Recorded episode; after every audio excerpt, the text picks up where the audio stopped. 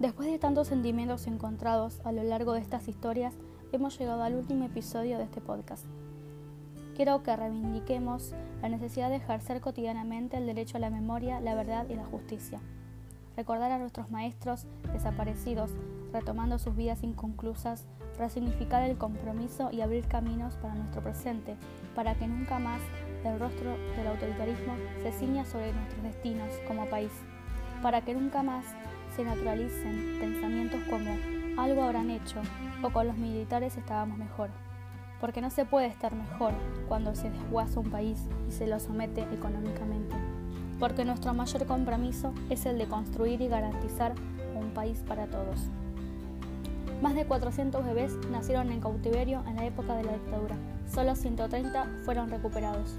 Todos tenemos derecho a saber quiénes somos y queremos volver a sentir la alegría que nos da ver a una abuela reencontrarse con su nieto.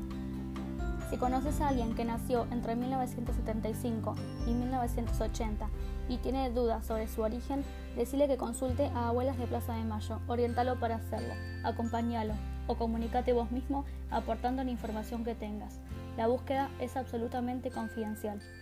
Puedes contactarte enviando un email a denuncias.abuelas.org.ar o dudas.abuelas.org.ar o llamando al 011 43840983 o ingresa a www.abuelas.org.ar.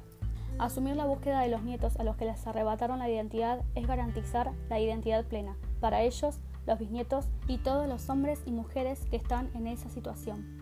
Cada identidad restituida es un derecho ganado. Con cada nieto encontrado y en cada abrazo de abuelas, los argentinos consolidamos nuestra identidad como pueblo.